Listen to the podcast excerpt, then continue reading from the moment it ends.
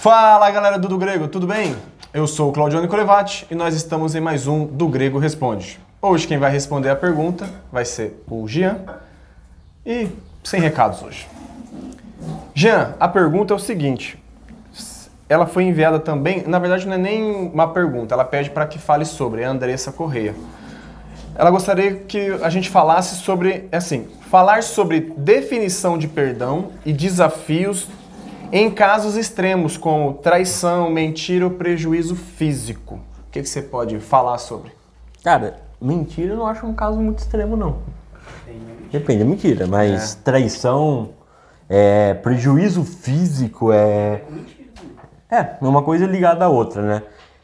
São pecados, na verdade, que pessoas praticam contra pessoas, né? Não contra Deus, mas contra o próximo, vamos colocar assim. Eu peguei dois textos aqui para nós é, começar. O primeiro que eu vou ler aqui é Mateus 18, de 21 a 22, que fala assim: Então Pedro aproximou-se dele e disse: Senhor, até quantas vezes pecará meu irmão contra mim e eu lhe perdoarei? Até sete. E Jesus disse: Não te digo até sete, mas até setenta vezes sete. Isso dá 490 vezes, Por né? Dia. Por dia. Então, olhando para esse, só esse versículo, nós temos que ver que no mínimo nós temos que perdoar uma pessoa 490 vezes no dia. É muita coisa que a pessoa tem que fazer errada para você. Nós temos um outro versículo que é o que eu quero mais explanar, que está em Mateus 6, capítulo 14, capítulo Mateus 6, versículo 14 e 15, que é o Pai Nosso, que ele fala assim, ó, porque perdoaste aos homens e suas ofensas, também vosso Pai celestial perdoará vocês. Se porém não perdoaste os homens as suas ofensas, também o vosso Pai não perdoará as suas ofensas. Aqui Jesus está nos ensinando através de uma oração que para nós receber perdão de Deus, nós também temos que perdoar as pessoas próximas de nós que acaba fazendo algo, um pecando contra nós, né? Então é muito importante como cristão ter essa prática de perdoar. É fácil? Não. É instantânea? Não. Mas o cristão, ele tem essa obrigação de perdoar a pessoa, seja por uma simples mentira, por uma traição, pelo um prejuízo físico, né? um roubo, um assassinato. Essa é a obrigação do cristão. Porque se nós não perdoar e não passar esse amor ao próximo, nós não estamos dando os exemplos como Deus faz isso com nós, né? Quantas vezes por dia nós pecamos contra Deus? Quantas vezes por dia nós temos que parar e pedir perdão para Deus? Eu acho que nós aguenta, acho que nós chegamos nos 490 vezes por dia, né? Até o meio-dia a gente chega. Até o meio-dia nós deu conta desse limite.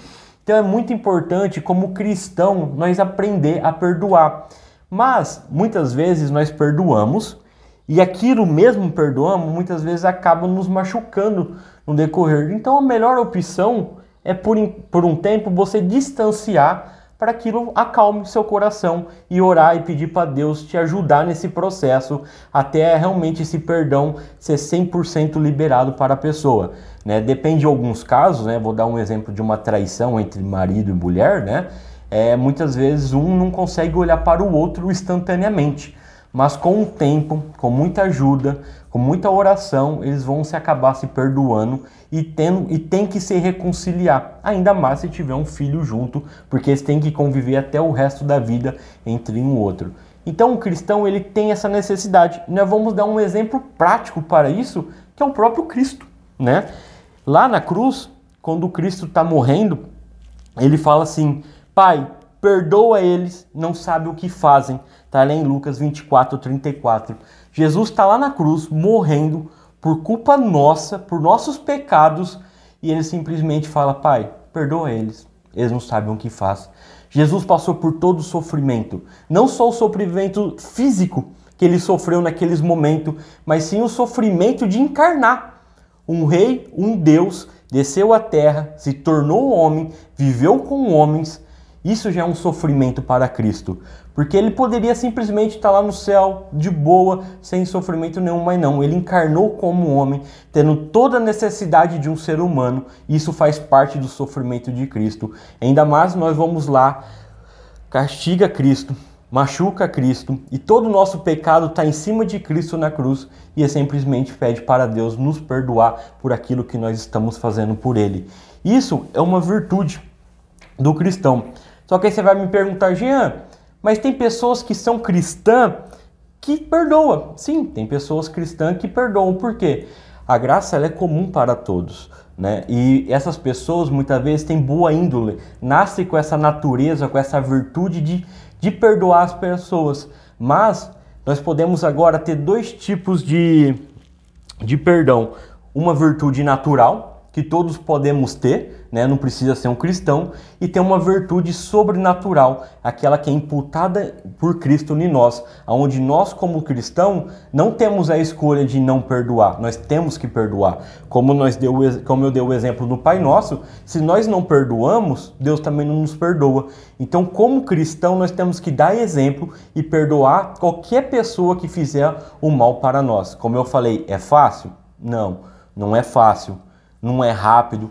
Então nós precisamos de uma ajuda, e isso é espiritual, para que Deus nos ajude a cada dia a melhorar como cristão e amar o próximo para que nós podemos liberar esse pecado para ele. Você acha né? que na prática o, o, o, o ato de perdoar está ligado com o esquecimento? Não. Por exemplo, eu perdoei. E eu realmente sei que perdoei quando aquilo já não, já não machuca mais, mas não de esquecer, não, né? Não, é esquecer. Né? É. Porque Cristo não esqueceu Você que ele lembra, mas não dói. Não dói, é. Já não te machuca Isso, aí sim. Cristo sempre lembra do aquele que ele sofreu na cruz.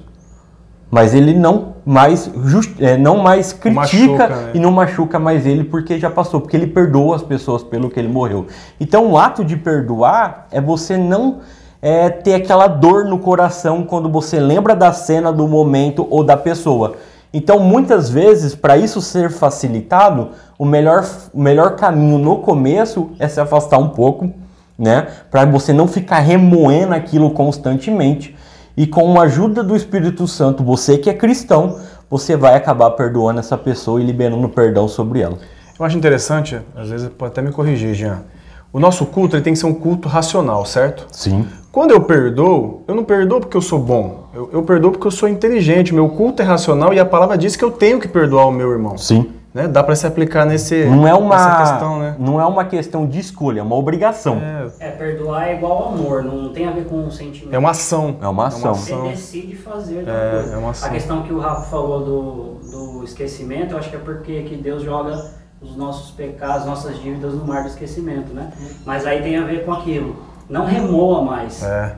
Não, eu perdoei, eu não vou mais é, tocar nesse assunto, entendeu? Já foi. Ficou no passado. O grande exemplo que nós podemos dar é quando nós é, nascemos de novo, tudo que nós fizemos de errado até aquele momento com Deus é apagado. E uma nova criatura, uma nova história, ele é formulada perante Deus. E mesmo assim nós vamos pecar contra Deus, errar contra Deus, e Ele sempre vai estar lá nos perdoando pelos nossos pecados. Isso são exemplos que nós temos que passar para o próximo. E isso faz parte do, de pregar o Evangelho, a compaixão ao amor ao próximo. Acho que tem um teólogo, não lembro o nome dele, que ele fala que a função do perdão é perdoar o imperdoável. Eu não lembro qual, qual teólogo, mas é legal. Sim. Andressa, essa é a resposta do Jean. Eu espero que você tenha gostado. Se você tiver alguma dúvida, deixa nos comentários. Isso aí. Dá lá no Instagram, fica à vontade, você tem conversado bastante com a gente. Espero que tenha gostado. Compartilhe o vídeo, curta. E você que está nos assistindo, também compartilhe e curta. Fique com Deus. Até a próxima. Até a próxima, Valeu. pessoal.